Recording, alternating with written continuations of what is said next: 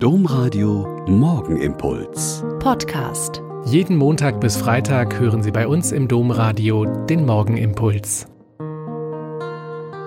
Mit Schwester Katharina. Ich bin Franziskanerin hier in Olpe und es ist schön, dass Sie mit mir heute Morgen den Tag mit Gott beginnen. Heute ist so ein netter Heiliger im katholischen Kalender dran, dass ich Ihnen gerne heute früh von ihm erzählen möchte. Es ist Philipp Neri.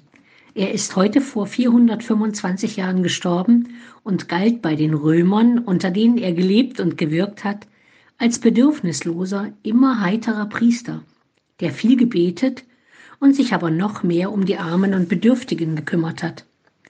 Als Priester hat er durch damals ganz neue Seelsorgemethoden wie Kinderpredigten, Lieder in der Sprache des normalen Volkes, Wallfahrten und ziemlich unerschöpflichen Humor einen sehr großen Einfluss gehabt.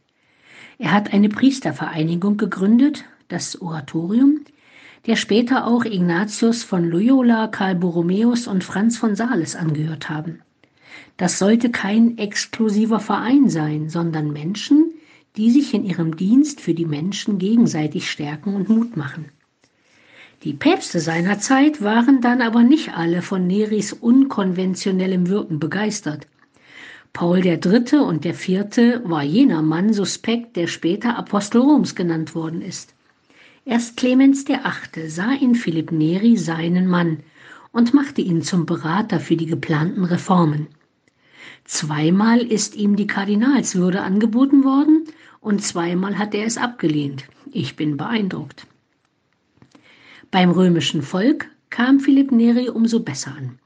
Selbst Goethe, der mit Heiligen eigentlich nicht viel am Dichterhut hatte, war von ihm sehr begeistert.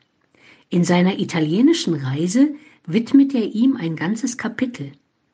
Neri ist für Goethe der Heilige, in dem das Heilige mit dem Weltlichen, das Tugendsame mit dem Alltäglichen sich vereinen und vertragen. Ein überlieferter Satz von Philipp Neri ist besonders markant. Er sagt, die Heiterkeit stärkt das Herz und macht uns beständig in einem guten Leben.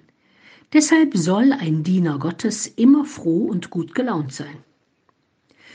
Vielleicht schaffen wir es ja nicht immer gut gelaunt und froh zu sein, aber üben können wir es doch heute an seinem Festtag schon mal. Der Morgenimpuls mit Schwester Katharina, Franziskanerin aus Olpe, jeden Montag bis Freitag um kurz nach sechs im Domradio. Weitere Infos auch zu anderen Podcasts auf domradio.de.